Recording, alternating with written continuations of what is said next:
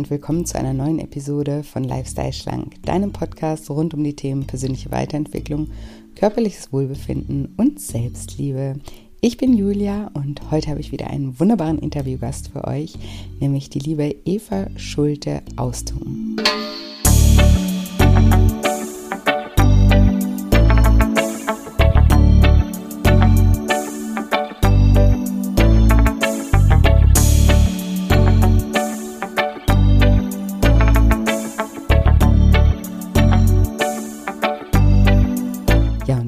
Fragst, wie du nach all den schlechten Erfahrungen, die du gemacht hast, wieder vertrauen kannst, dann bist du in dieser Folge genau richtig.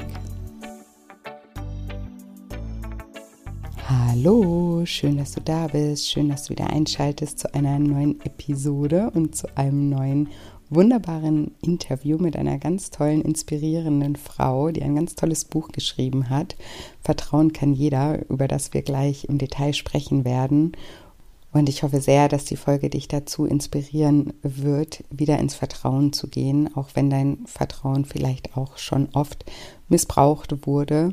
Lohnt es sich trotzdem immer wieder ins Vertrauen zurückzukehren und darüber sprechen wir eben gleich im Detail, warum sich das lohnt und wie wir das auch schaffen, wieder ins Vertrauen zu finden. Ich freue mich wahnsinnig, dir gleich das Interview vorspielen zu dürfen. Und bevor es gleich losgeht, kommt hier noch einmal der allerletzte Reminder denn morgen ist Anmeldeschluss für meine Ausbildung zum Scheincoach.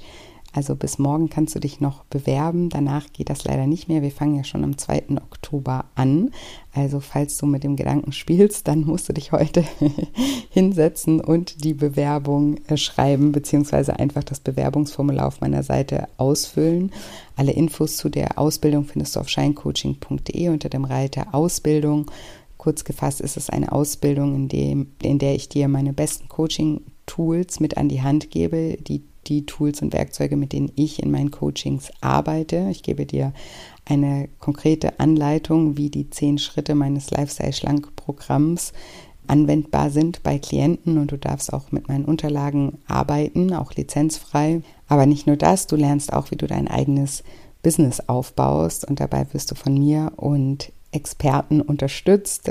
Du wirst deinen ersten eigenen Businessplan schreiben, deine erste Webseite erstellen, deinen ersten Instagram-Account erstellen oder deinen bisherigen optimieren, wirst deine ersten Grafiken erstellen und alle Fragen rund um das Thema Steuer wird, werden dir beantwortet von meiner Steuerberaterin. Mein Verlag ist mit dabei. Wir werden auch darüber sprechen, wie man einen Podcast launcht, wie man ein Online-Programm erstellt und vieles, vieles, vieles mehr ist alles nachlesbar auf scheincoaching.de.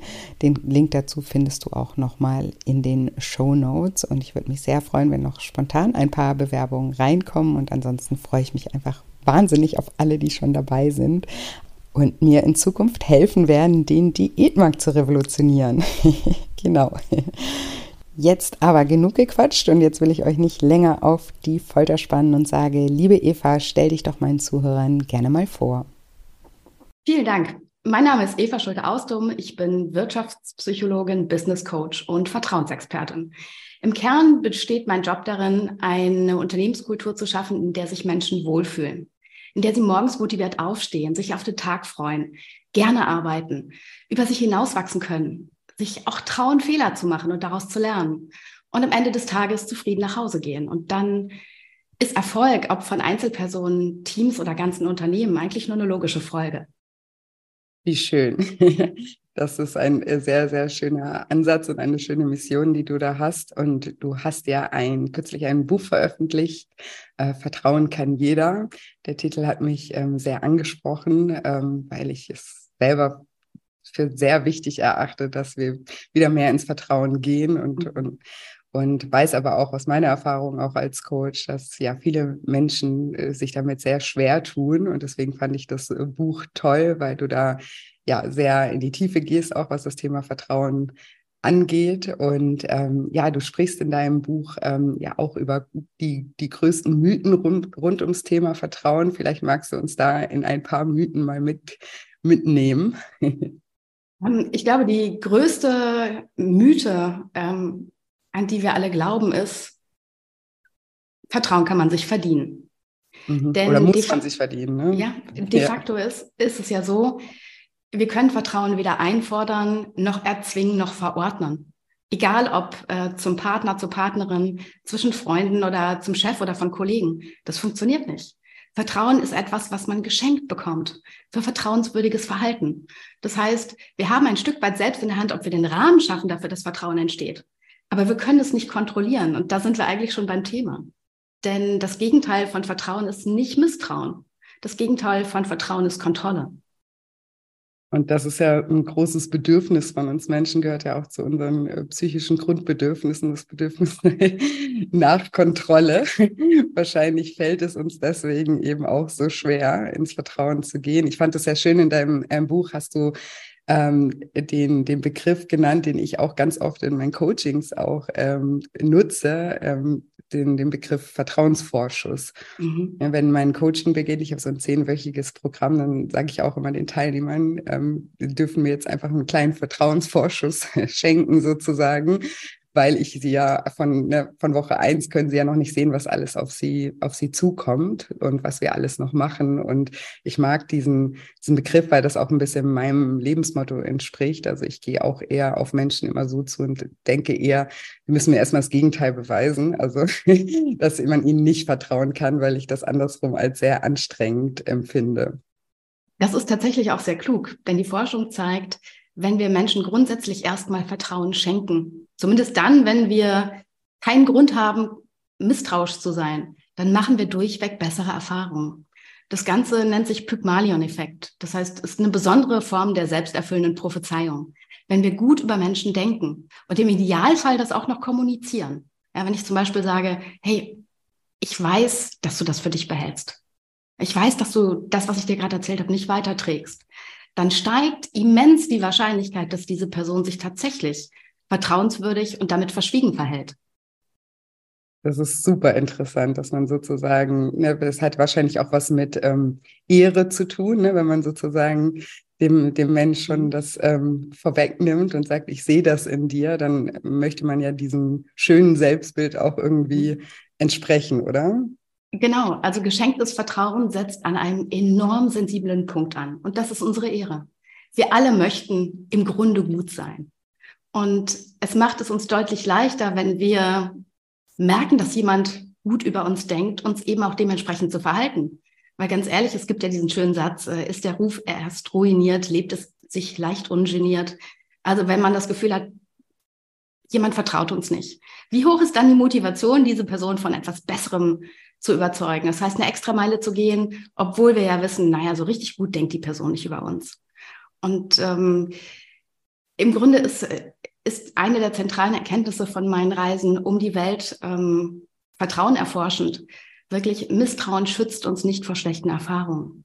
Misstrauen macht schlechte Erfahrungen gerade erst wahrscheinlich. Mhm. Und das ist ebenfalls eine Form der selbsterfüllenden Prophezeiung, der Golem-Effekt der besagt, wenn Menschen merken, dass wir ihnen misstrauen, das müssen wir nicht sagen. Dann sind die nicht gewillt, sich anzustrengen, dann sind die auch nicht gewillt, eine Extrameile zu gehen.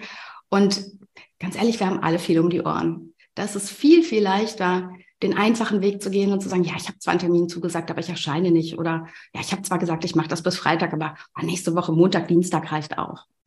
Und insofern haben wir ein großes Stück selbst in der Hand, welche Erfahrungen wir mit anderen Menschen machen in der Art und Weise, wie wir über sie und wie wir über die Welt denken. Neudeutsch auch Mindset genannt. Ja, ja, das finde ich super interessant. Ich hatte selber mal eine, also ich habe mal eine sch schlechte Erfahrung gemacht, wenn, als mein Vater gestorben ist, da habe ich ähm, seine Firma, Firma übernehmen müssen. Und in der Zeit haben mich die, weil ich nicht ständig vor Ort sein konnte, haben da viele Mitarbeiter das sozusagen ein bisschen ausgenutzt und ich bin vor dieser Zeit eigentlich immer sehr vertrauensvoll durchs Leben gegangen. Und nach dieser Erfahrung hatte ich irgendwie so die Misstrauensbrille auf und habe irgendwie niemanden mehr über den Weg getraut.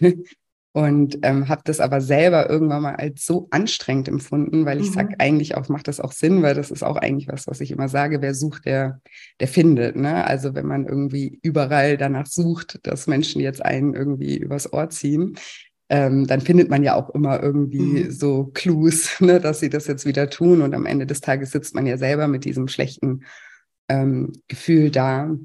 Und ja, deswegen finde ich das äh, Konzept äh, sehr, sehr schön oder auch eben die, die Herangehensweise oder dass du darüber auch aufklärst. Ähm, das gefällt mir sehr, sehr gut. Du sprichst übrigens einen ganz wesentlichen Aspekt an. Ja, also Misstrauen äußern wir meistens in Kontrolle. Und Kontrolle kostet Zeit, Energie, Nerven und Unternehmen jedes Jahr eine Menge Geld. Also alleine in Deutschland schätzt man etwa zweieinhalb Milliarden Euro ähm, werden jedes Jahr für Kontrollmechanismen ausgegeben. Und ich sage gar nicht, dass es das alles nicht braucht. Ähm, es geht nicht um entweder Vertrauen oder Kontrolle. Es geht eher um ein sowohl als auch und eine gute mhm. Balance zwischen beiden zu finden. Und wenn wir uns angucken, ähm, was ist die Motivation von Kontrolle, dann gibt es ja ganz unterschiedliche Facetten.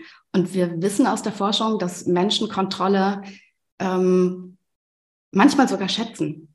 Und der Unterschied ist, üben wir eine Art von Kontrolle aus, die unterstützend ist. Also frage ich abends meine Kinder, sag mal, habt ihr eigentlich die Zähne geputzt? Und dann wird gegrinst und man sieht noch so die Schokolade dazwischen. Dann ist das eine Kontrolle, die A sinnvoll ist und B ja zum Wohl der Kinder ist. Ähm, wenn ich aber als Chef beispielsweise jede E-Mail, die rausgeht, nochmal vorher sehen will, jede Präsentation, die rausgeht, nochmal kontrolliere, und der Mitarbeiter hat das Gefühl, es geht nicht darum, etwas besser zu machen, sondern der Chef ist pedantisch und er will mir dann nochmal einen reindrücken. Da wird Kontrolle als sanktionierend erlebt und damit auch als Misstrauen. Und das sorgt dann dafür, dass die Mitarbeiter eben am Ende des Tages wirklich im besten Falle Dienst nach Vorschrift machen. Ja. Ja, das macht total Sinn. Oder ich, ich denke auch, offene Kommunikation kann dir ja auch helfen, weil ich musste gerade so an meine Mitarbeiter denken oder auch gerade an meine Assistentin, als sie bei mir angefangen hat, da war ich auch ganz am Anfang noch so, dass ich irgendwie Angst hatte bei jeder E-Mail, die sie jetzt rausschickt, ähm, ob sie das jetzt äh, richtig macht oder in meinem Sinne irgendwie macht, weil am Ende des Tages ist es ja mein Gesicht, was sozusagen äh, mhm. in der Öffentlichkeit steht. Und ich habe das ihr aber damals gesagt, dass das überhaupt nichts mit ihr zu tun hat, sondern mit meinen Ängsten. Ne? Dass, mhm. Also dass, dass wir uns halt erstmal eingrooven möcht, äh, müssen sozusagen und habe das einfach offen kommuniziert und deswegen hatte ich auch nie das Gefühl, dass sie das jetzt so als Kontrolle, weil ich ihr nicht vertraue, sondern mhm. eher ne, aus meinen eigenen Ängsten heraus ähm, so gehandhabt habe. Mittlerweile ist es zum Glück nicht mehr so, erspart mir auch viel Arbeit. ich habe zu dem Thema ein ähm, sehr, sehr schönes Interview mit Götz Werner, äh, Gott hab ihn selig geführt, ähm, der ehemalige Inhaber und Gründer der DM Drogeriemarktkette. Ah. Und er hat mir ganz wirklich auf eine ganz schöne Art und Weise erzählt, wie er Menschen führt oder führte. Und er sagte, naja, also grundsätzlich vertraue ich Menschen. Und wenn Vertrauen ein zu großes Wort ist, das sage ich auch all meinen Führungskräften, dann versuch's doch mal mit Zutrauen. Mm, und äh, yeah. dann habe ich ihn nochmal genau gefragt, was, was genau meinen Sie damit? Und sagte er, naja, Zutrauen heißt doch, es, es erstmal für möglich halten. Es für möglich halten, dass jemand sein Bestes gibt. Es für möglich halten, dass jemand diesen Job vielleicht sogar besser macht, als wir ihn machen könnten. Und ähm, er berichtete, dass er sehr, sehr gute Erfahrungen damit gemacht hat und dass er immer wieder beeindruckt war, wie schnell und wie sehr Menschen wachsen, wenn man ihnen Dinge zutraut, die sie sich vielleicht selber nicht zutrauen. Ja, oh, mega schön. Das, genau, das, das entspricht ja dann auch wieder dem, was wir vorhin besprochen haben, die dann in dieses, in dieses Bild, was man von ihnen hat, reinwachsen sozusagen ja auch. Ne? Und vielleicht noch ein Aspekt, der ähm, so im Buch nicht zu finden ist, aber nach dem Buch ging ja auch meine, meine Reise äh, weiter. Also ich beschäftige mich immer noch eigentlich rund um die Uhr mit Vertrauen. Ähm, um Selbstvertrauen zu entwickeln, brauchen wir eigentlich zwei Dinge. Einmal Ziele, die wir uns setzen, die machbar sind, die erreichbar sind, die realistisch sind und da am Ball zu bleiben, auch diszipliniert zu sein. Und dann, wenn wir diese Ziele erreichen, dann steigt das Vertrauen in uns und die eigenen Fähigkeiten. Und dann wächst das Selbstvertrauen. Gleichzeitig ist es aber so, dass wir auch ganz viele naja, ich sag mal, mindestens einen Menschen brauchen, der an uns glaubt. Der auch an uns glaubt, wenn wir selber vielleicht gerade mal nicht an uns glauben. Denn Selbstvertrauen entsteht, wenn wir Dinge wagen, wenn wir mutig sind. Und es ist viel leichter, mutig zu sein, wenn wir wissen, okay, auch wenn ich auf die Nase falle, auch wenn es schief geht, da wird jemand sein, der reicht mir eine Hand, der hilft mir, den Staub aus dem Gesicht zu waschen und wieder von vorne anzufangen. Und ähm, insofern ist der Aufbau von Selbstvertrauen immer eine Kombination aus was denke ich selber über mich? Wie viel Mut und wie viel Disziplin bin ich bereit aufzubringen, um meine Ziele zu erreichen? Aber auch mit welchen Menschen umgebe ich mich? Mhm. Und äh, ein guter Indikator dafür, ob man die richtigen Menschen um sich hat oder nicht, ist eigentlich die Frage, wenn es mir nicht gut geht, mögen die mich ganz genauso, wie ich bin, oder mögen die nur die Sonnenseite von mir? Mhm. Also gute Menschen, die einem auch helfen, sich selber anzunehmen, sich selber zu lieben und sich selbst zu vertrauen, sind die, bei denen man heulend vor der Tür stehen darf. Und die lieben einen ganz genauso, als wenn man gerade mit den Feiern geht oder über Gott und die Welt spricht. Ja, sehr schön. Ja, witzig. Ich habe mir auch als Frage eigentlich äh, für ein bisschen später noch notiert, ob diese Konzepte, die du da auch entwickelt hast, du hast ja auch äh, neun Rezepte für mehr Vertrauen, da gehen wir gleich noch mal ein bisschen drauf ein, entwickelt und ähm, habe mir eben als Frage auch notiert, ob das auch, ähm, die auch anwendbar sind auf das Thema Selbstvertrauen weil ich das eben auch ähm, ja, spannend finde, ne? wie, wie, wie vertrauen wir denn überhaupt un, un, uns selbst? Und du hast gerade was gesagt, was ich äh, in meinen Coachings auch immer sage. Also ich sage immer, Selbstvertrauen bedeutet ja, dass man sich selbst vertrauen kann. Und wenn man, also ich erlebe das eben in der Arbeit mit, mit, mit meinen Teilnehmern immer, dass viele sich immer sehr viel vornehmen, ne, weil sie sind hoch motiviert am Anfang und denken dann, jetzt mache ich alles anders und jetzt, ne, jetzt, keine Ahnung, ernähre ich mich gesund, gehe zum Sport, höre noch mit dem Rauchen auf mhm. und äh, meditiere noch, ne, und dann ist da so eine Liste und die ist halt einfach viel zu, viel zu, also es, die Veränderung ist viel zu groß, so dass man das dann vielleicht mal eine Woche mhm. durchhält und danach dann eben nicht mehr, weil es halt einfach viel zu viel auf einmal ist und dann enttäuscht man sich ja selber wieder und daraus lernt man ja auch, dass man sich selber nicht vertrauen kann, weil man dann sein eigenes Versprechen irgendwie wieder bricht. Und das ist dann so ein Teufelskreislauf. Und du hast das ja gerade auch so schön gesagt, ne, dass man sich eben Ziele, Ziele setzt, die auch realistisch sind, damit man dann auch den Haken dahin machen kann. Ne? Und umso mehr man mhm. da wieder reinkommt, würde ich jetzt aus meiner Sicht sagen, umso mehr, umso öfter man die Erfahrung wieder macht, ne? ich kann mich auf mein eigenes Wort verlassen, umso mehr steigt dann ja auch das Selbstvertrauen. Absolut. Ähm, ich sage auch ganz gerne, ähm, wenn ich Vorträge halte oder wenn ich im Coaching mit Führungskräften arbeite, Perfektionismus ist aktive Sterbehilfe für Selbstvertrauen. Wer seine Latte immer zu hoch hält, der darf sich nicht wundern, wenn er sich dabei weder gut fühlt noch sich selber irgendwie vertraut. Denn wir brauchen realistische Ziele, Ziele, die schon ambitioniert sind, damit wir uns auch anstrengen und wachsen und die Komfortzone verlassen, aber eben auch Ziele, die machbar sind. Ja. Und ähm, das Spannende am Perfektionismus ist für mich, Perfektionisten wollen nicht besonders gut sein. Perfektionisten haben Angst vor Ablehnung. Ja. Dahinter steckt die Angst, ich bin nicht gut genug, nicht schön genug, nicht groß genug, nicht schnell genug, nicht fit genug, nicht jung genug, nicht klug genug, whatever. So, und ähm, das Spannende ist, wenn wir lernen, diese Aspekte anzunehmen und uns eben nicht zu vergleichen und vielleicht auch einen Teil unserer Ängste mit einer Auswahl vertrauensvoller und enger Lieblingsmenschen zu teilen, dann passiert Folgendes. Die Scham, die wir empfinden, die kann ich überleben.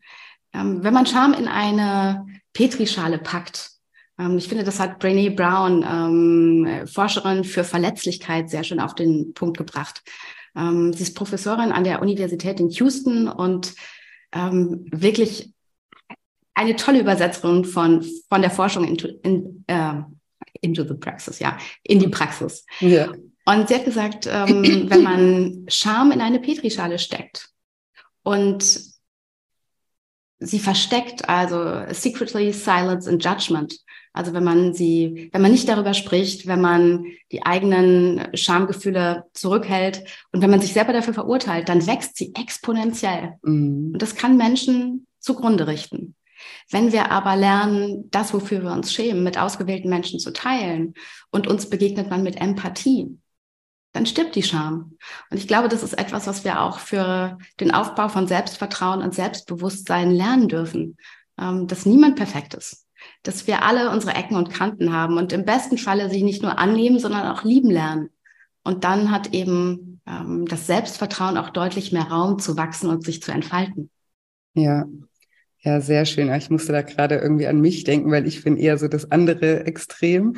Also ich ähm, ich schmiere sozusagen meine Schwächen immer gleich jedem aufs Brot. und das ist, glaube ich, auch ein Schutzmechanismus, weil ich mir immer denke, also unbewusst irgendwie äh, mhm. denke wahrscheinlich, wenn jeder schon weiß, ne, was meine Schwächen sind, dann kann mich ja keiner enttarnen. Ich habe das sozusagen ja schon vorweg äh, genommen und ähm, ja, fühle mich damit zum Beispiel sicherer. Ne? Und ähm, das, da musste ich gerade dran denken, mit dem, was du gesagt hast. Finde ich auf jeden Fall sehr, sehr interessant. Du hattest eben noch die Frage, funktionieren diese neuen Vertrauensrezepte im Buch Vertrauen kann jeder? Funktionieren die eigentlich auch für Selbstvertrauen? Ja. Und in der ersten Version vom Buch war es genau drin. Aber naja, also dieses, ich hätte noch so viel mehr schreiben können, aber ich musste mich entscheiden, weil der Verlag sagte, okay, bei 320 Seiten ist Schluss. Und dann habe ich gesagt, dann steige ich lieber Stück für Stück in die einzelnen Themen ein, nimm die Leute mit auf die Reisen durch die Länder des Vertrauens und erkläre es so, dass es jeder versteht und nachmachen kann also für sich selber in den Alltag integrieren, als ein paar Themen an der Oberfläche anzureißen, aber da aufzuhören, wo es eigentlich wirklich spannend wird. Und tatsächlich ist es so, wir vertrauen uns selbst, wenn wir uns vertrauenswürdig verhalten. Nun ist es so, ähm, wenn wir uns nicht ganz korrekt verhalten, wenn wir Dinge weitererzählen, wenn wir nicht so ehrlich oder respektvoll sind, wie wir es eigentlich von uns selbst erwarten, dann kriegt das unser Gegenüber nicht immer mit weil er vielleicht nicht dabei ist, weil er nicht zuhört, weil es einfach nicht bei ihm ankommt. Das heißt, die Vertrauenswürdigkeit in seinen Augen, die ist nicht unbedingt beschädigt. Aber wir sind die Person, wir wissen immer, was wir getan haben. Mhm. Und äh, das schlechte Gewissen ist etwas, was sehr an uns nagt, insbesondere am Selbstvertrauen. Das heißt, wenn wir uns grundsätzlich vertrauenswürdig verhalten, wenn wir verschwiegen sind, wenn wir ehrlich sind, wenn wir respektvoll sind, wenn wir andere unterstützen, uneigennützig, wenn wir grundsätzlich anderen erstmal einen Vertrauensvorschuss geben, dann erleben wir uns selbst als vertrauenswürdigen Menschen. Und das wiederum ist ein echter Booster für unser Selbstvertrauen. Ja, und auch wieder fürs Vertrauen in andere, weil ich denke, das ist ja auch eine Projektion. Ne? Also ja. man kommt ja gar nicht auf die Idee, ähm, jemand anderen gegenüber misstrauisch zu sein in gewissen Punkten, wenn wir selber nicht auch uns schon mal so verhalten hätten oder sowas. Ne? Wenn das in unserem Universum gar nicht existieren würde, solche Gedanken, dann, dann würden wir das ja beim anderen auch gar nicht erwarten, so dass das passieren könnte. Ne? Hat ja auch immer eben was mit Projektion zu tun. Und je höher das Invest ist oder das Risiko, das wir mit Vertrauen eingehen, weil Vertrauen heißt ja, ich, ich öffne mich, ich zeige mich verletzlich, ich gebe Kontrolle ab, ohne zu wissen, was der andere damit macht. So, je verletzlicher wir uns machen, desto schwerer ist oftmals der Schritt ins Vertrauen. Und dazu dienen einfach die neuen Rezepte, wenn man sich unsicher ist. Es ist immer noch mal gut, ähm, das Bauchgefühl wahrzunehmen und zu sagen, okay, ich bin mir gerade nicht sicher.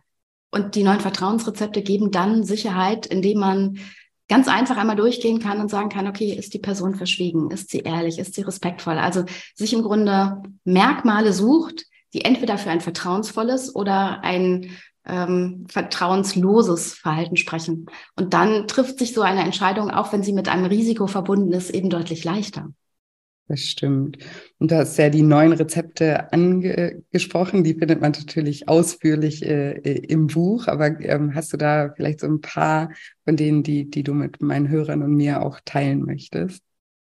Ich finde Unterstützung ähm, eins der, der ganz besonderen Rezepte für Vertrauen. Und damit ist nicht nur gemeint, ich helfe jemandem eine Tasche tragen, wir unterscheiden zwischen praktischer Unterstützung, also wirklich tragen, helfen, äh, ein Bild an die Wand bringen, eine Lampe anbringen, ähm, Kaffee aus der Kantine mitbringen und der emotionalen Unterstützung. Und die emotionale Unterstützung ist viel schwieriger, weil die kostet auch die Person, die unterstützt, wirklich viel emotionale Kraft. Mhm. Das ist aber auch die, in der ähm, am allermeisten Kraft für gute Verbindungen, für gute und stabile Beziehungen steckt. Und insbesondere dann, wenn wir, wenn wir merken, dass jemand für uns seine eigenen Bedürfnisse zurückstellt, um für uns da zu sein, weil wir ihn gerade brauchen, da, da wächst Vertrauen exponentiell. Mhm. Und das heißt also, sich selbst hinten anzustellen, um für jemand anderen da zu sein. Und du hattest es zu Beginn eben ähm, kurz angesprochen, du hast deinen Vater verloren. Ich habe meine Mutter verloren und das ist noch gar nicht so lange her. Und ich mhm. werde nie den Tag der Beerdigung vergessen.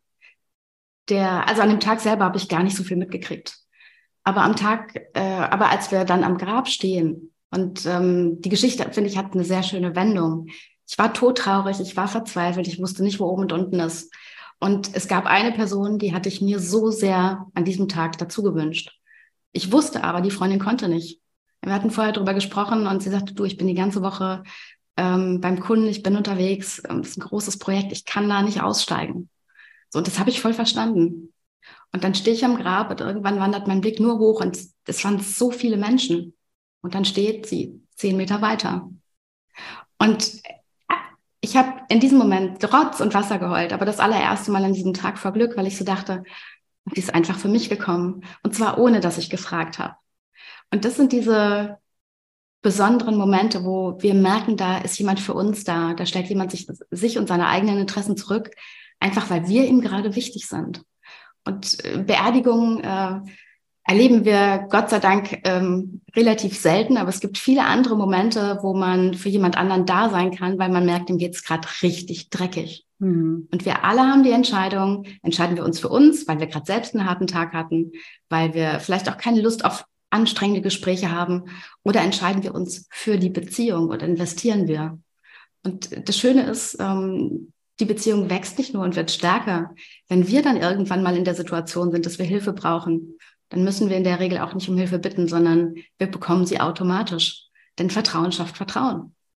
Ja, mega schön. Ja, du hast gerade gesagt, du musstest da vor Freude heulen. Ich, mir sind auch gerade die Tränen in die Augen geschossen. Es tut mir erstmal sehr, sehr leid mit deiner deiner Mama. Und ja, was, also was für eine schöne Geste kann ich, also konnte ich total mitfühlen, so über die Freude und einfach, wenn man, wenn man merkt, dass, dass man anderen Menschen halt so wichtig ist. Das ist ähm, ja sehr, sehr schön. Und ich denke auch, dass wir, wir investieren so viel Zeit in unseren Beruf, in unsere Hobbys, uns irgendwie ne, selbst zu verwirklichen. Aber eigentlich die best investierteste Zeit ist eigentlich in Bindung ne, in, in, in andere Menschen. Und das ist auch das, was uns am meisten zurückgibt und uns am meisten stärkt. Deswegen finde ich das einen sehr, sehr schönen Punkt und ja, ein gutes Rezept. Also was ich in meinen Führungstrainings immer wieder erlebe, und da muss ich so wirklich jedes Mal echt schmunzeln, dass mir dann Leute sagen, ach, Frau Schulte-Austum, aber ich habe dafür keine Zeit. Ja, ich habe für Führung keine Zeit, ich habe für meine Mitarbeiter keine Zeit. Wo ich dann immer so denke, äh, doch, jeder von uns hat die gleiche Zeit am Tag, 84.600 Sekunden. Und was wir mit der Zeit machen, auch wie viel wir schlafen, haben wir selbst in der Hand. Und wenn jemand sagt, ich habe keine Zeit, heißt es eigentlich, etwas anderes ist mir wichtiger.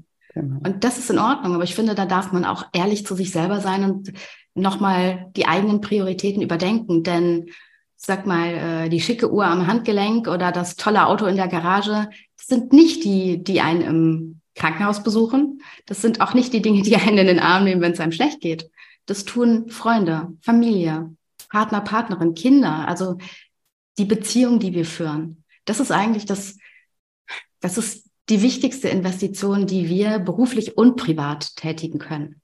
Ja, definitiv. Und ich, ich sage das in meinen Coachings auch immer, dass der Tag äh, ja für jeden 24 Stunden hat und das ist natürlich immer ähm, an den Prioritäten ähm, liegt, ne, die wir, die wir setzen, wie wir den Tag irgendwie auch ähm, einteilen, weil da heißt es dann oft, also in, in meinem Feld dann, ich habe keine Zeit, mich gesund zu ernähren, ich habe keine Zeit, irgendwie Sport zu machen, ne? Und mhm. das stimmt ja so auch nicht. Das ist halt einfach nicht ähm, auf der Prioritätenliste. Und das ist ja in dem Sinne auch in, genauso wie in Beziehungen, Invest in, in etwas Existenzielles, nämlich unsere Gesundheit, ne, ohne die eben, also die ja auch die Basis von unserem Leben ist. Und ja, deswegen wir, wir gehen mit diesem Spruch, so habe ich keine Zeit für, manchmal ein bisschen fahrlässig um, finde ich. Und sollten uns dann eben immer mal überlegen, ne, warum habe ich eigentlich keine, keine Zeit dafür und was mhm. ist mir eigentlich wichtig und wo, worauf kommt es eigentlich an? Finde ich sehr, sehr schön. Es gibt eine gute Verbindung zwischen Vertrauen und Gesundheit. Menschen, die viel Vertrauen in andere Menschen legen, legen leben länger.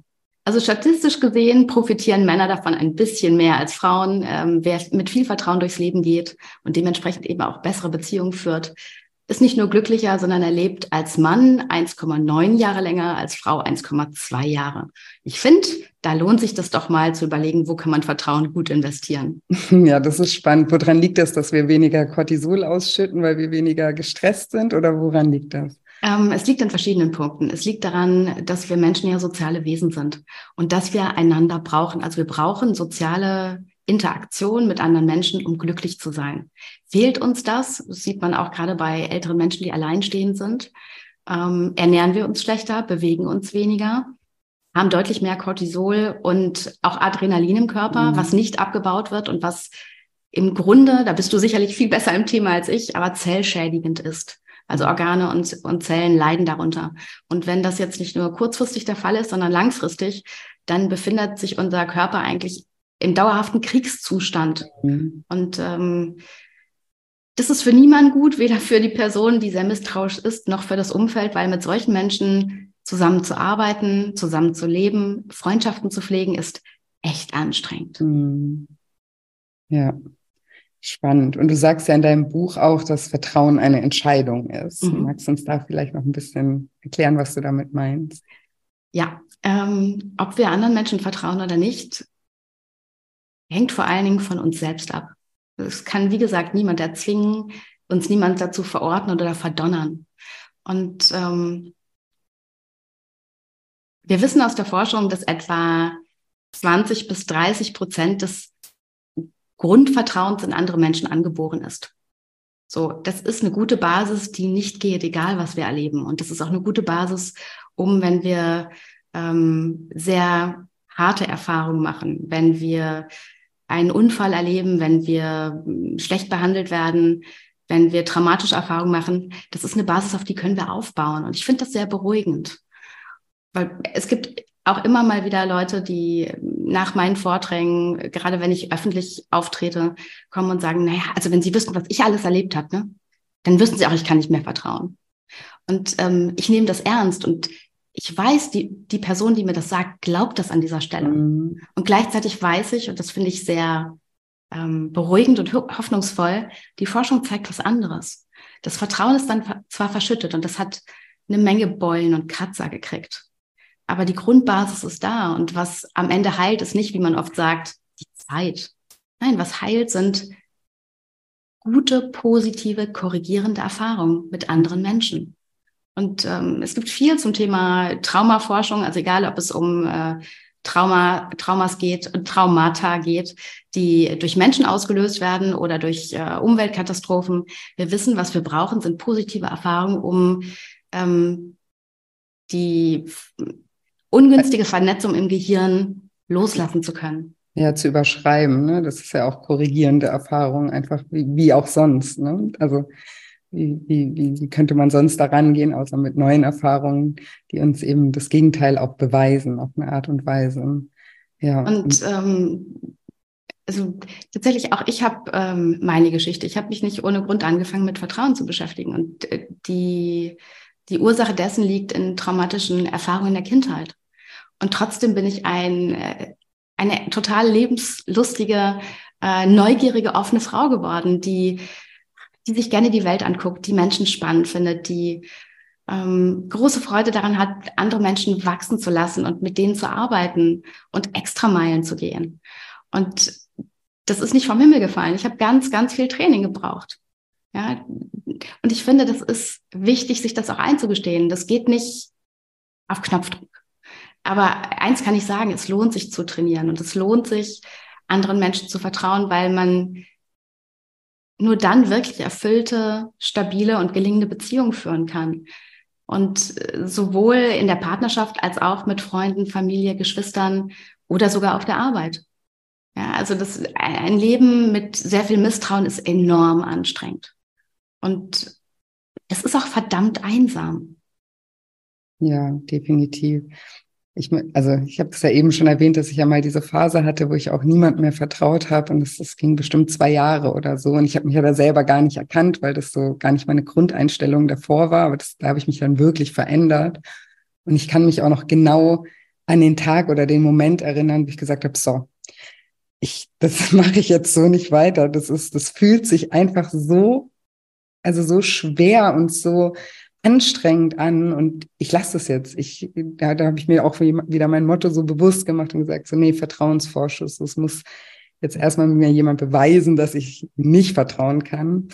Und ab dem Moment, wo ich das so für mich wieder so geordnet hatte, habe ich halt auch wirklich mich darauf trainiert, wieder die, die positiven Dinge zu sehen, weil das hat ja auch was mit unserer selektiven Wahrnehmung eben zu tun. Ne? Mhm. Wir blenden dann eben Dinge aus, äh, wo Menschen uns was Gutes tun, ne? wo sie uns ähm, ja, also wo wir ihnen auch vertrauen können und sehen halt nur die Einzelheiten. Also jetzt in meinem Fall, wenn mir irgendwie, also ich, ich ähm, lebe eigentlich in, in Thailand, ne, wenn mich da irgendwie ein Taxifahrer wegen 20 Cent irgendwie beschissen hat, habe ich gleich wieder so ein Ding draus gemacht und mir gedacht, niemanden kann man vertrauen und alle Menschen betrügen und so. Habe aber gleichzeitig nicht gesehen, dass irgendwie die, die, keine Ahnung, die Fruchtverkäuferin mir gerade noch irgendwie drei Bananen dazu geschenkt hat und ähm, der, also keine Ahnung, der Gärtner immer den Garten total schön macht, sogar wenn ich nicht da bin und ne, lauter solche Dinge, die wie so ausgeblendet und dann nur so Kleinigkeiten so ganz groß gemacht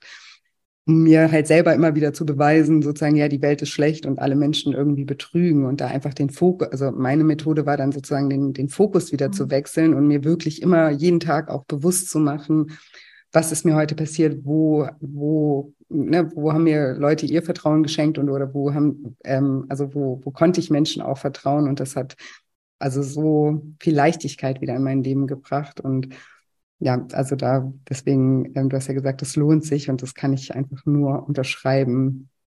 Ähm. Also das, was du ansprichst, ähm, sind ja bewährte Rezepte oder bewährte Vorgehensweisen aus der positiven Psychologie. Ja, den, den Fokus bewusst auf das zu legen, was gut läuft. Ja. Sich tagtäglich zu notieren, für welche Dinge bin ich dankbar. Und ich führe seit äh, jetzt sechseinhalb Jahren ein ähm, ich glaube, das darf ich sagen, das Sechs-Minuten-Tagebuch. Ja, klar, hatte ich, ich auch find, schon im Podcast hier. Ich finde es großartig, weil es nicht nur ähm, auf, auf wissenschaftlichen Konzepten basiert, sondern weil es auch so schön einfach ist. Drei Minuten morgens, drei Minuten abends. Und es hilft wirklich, egal wie wuselig so ein Tag war, egal wie viel los war, nochmal wirklich sich am Ende des Tages auch die Zeit zu nehmen und zu sagen, was war heute eigentlich gut? Und auch mit so einem guten, wohligen und dankbaren Gefühl dann irgendwann die Augen zu schließen. Und ich finde, das ist eine ganz schöne Methode, den Tag ähm, positiv Revue passieren zu lassen, denn wir wissen aus der Forschung, äh, wir alle behalten viel eher die Dinge, die nicht gut laufen. Also Verhältnis 5 zu 1. Ähm, unser Gehirn braucht fünf positive Erfahrungen, um eine schlechte in gleicher Intensität auszugleichen. Mhm. Und ähm, da ist es dann ganz gut, wenn wir uns selber nochmal strukturiert an das erinnern, was an dem Tag wirklich gut war. Und das gibt es an jedem Tag.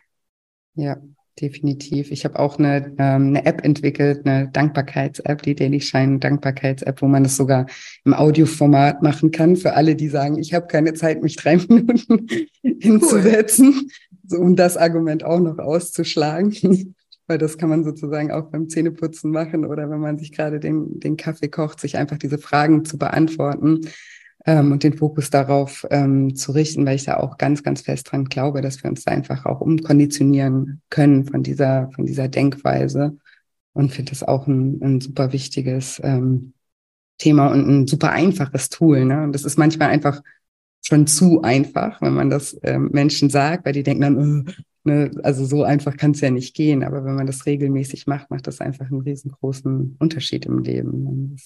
Also ich habe vor, es ist vielleicht drei Monate her, äh, mit einem Vorstand eines großen Unternehmens gearbeitet und mm, ich sag mal so, äh, der war sehr kritisch mit sich selbst und kritisch mit anderen und hat vor allen Dingen das gesehen, was nicht, nicht lief.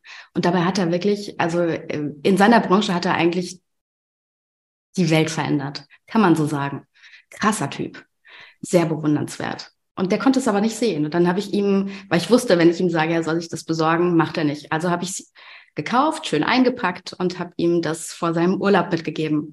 Sagt, Ihre Aufgabe ist jetzt, äh, binnen der zwei Wochen damit anzufangen. Ja, wie? So, naja, Sie sind in allem anderen so diszipliniert. Das ist Ihre Aufgabe. Das hat er gemacht und er rief mich noch aus dem Urlaub an und sagte, das funktioniert.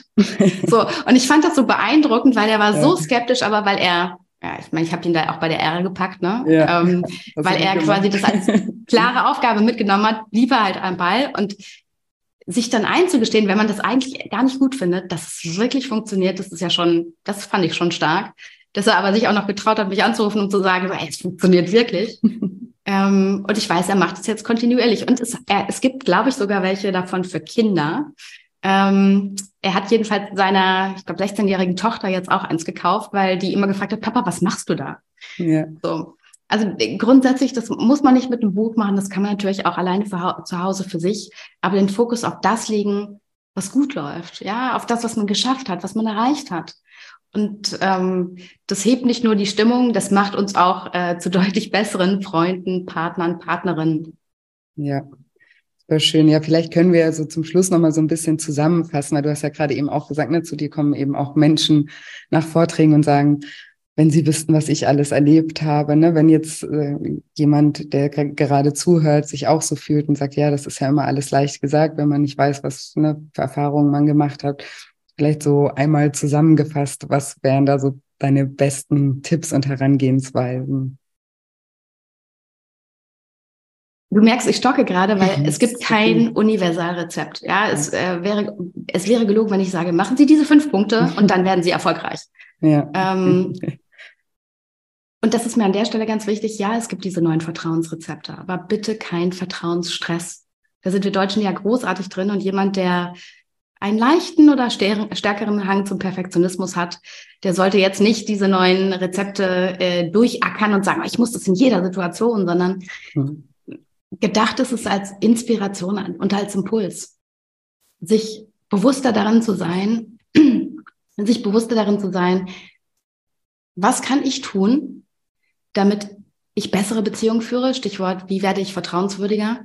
Und auch ein Bewusstsein darüber, wem kann ich eigentlich guten Gewissens vertrauen, ohne enttäuscht zu werden. Und auch dafür sind diese neuen Vertrauensrezepte ein, eine Orientierung. Und ähm, ich freue mich wirklich bei jedem, der das Buch kauft. Ja, ähm, hm. Und trotzdem sage ich jetzt eins. Also wer möchte, kann auch die neuen Vertrauensrezepte kostenlos auf der Website downloaden. Und nein, es gibt keinen dauerhaften Newsletter von mir. So, ich weiß, dass es viele Kollegen machen. Ähm, das möchte ich auch nicht bewerten. Ich mache es wirklich einfach, weil ich den Menschen das Wissen zur Verfügung stellen möchte, um die Beziehung zu führen, die sie sich wünschen, beruflich und privat. Sehr schön. Den Link packe ich auf jeden Fall in die, in die Show Notes, wenn du mir den schickst. Ähm, ja, mega schön. Ich danke dir auf jeden Fall sehr für deine Arbeit. Ich finde das äh, mega spannend und man merkt ja auch, du bist da wirklich tief eingetaucht in, in, in die Materie und machst das sozusagen für andere einfach zugänglich. Und ähm, ja, finde ich, äh, finde ich total schön und danke, dass du dir die Zeit genommen hast und hier auch so viel mit uns geteilt hast. Von Herzen gerne, hat mich gefreut.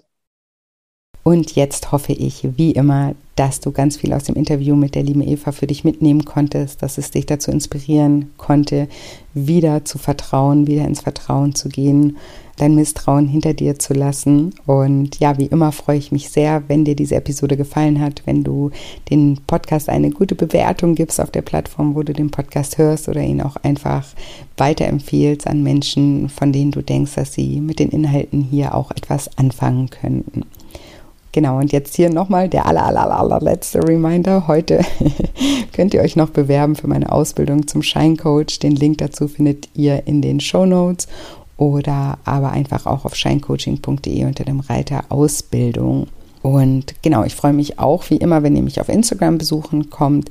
Dort findet ihr mich unter julia Scheincoaching und da gebe ich mir auch ganz, ganz viel Mühe mit Reels und Stories und Posts und allem drum und dran, um euch ja täglich einfach zu inspirieren, euch auf neue Gedanken zu bringen, euch dazu zu motivieren, euch selbst zu reflektieren. Also kommt da super gerne auch vorbei.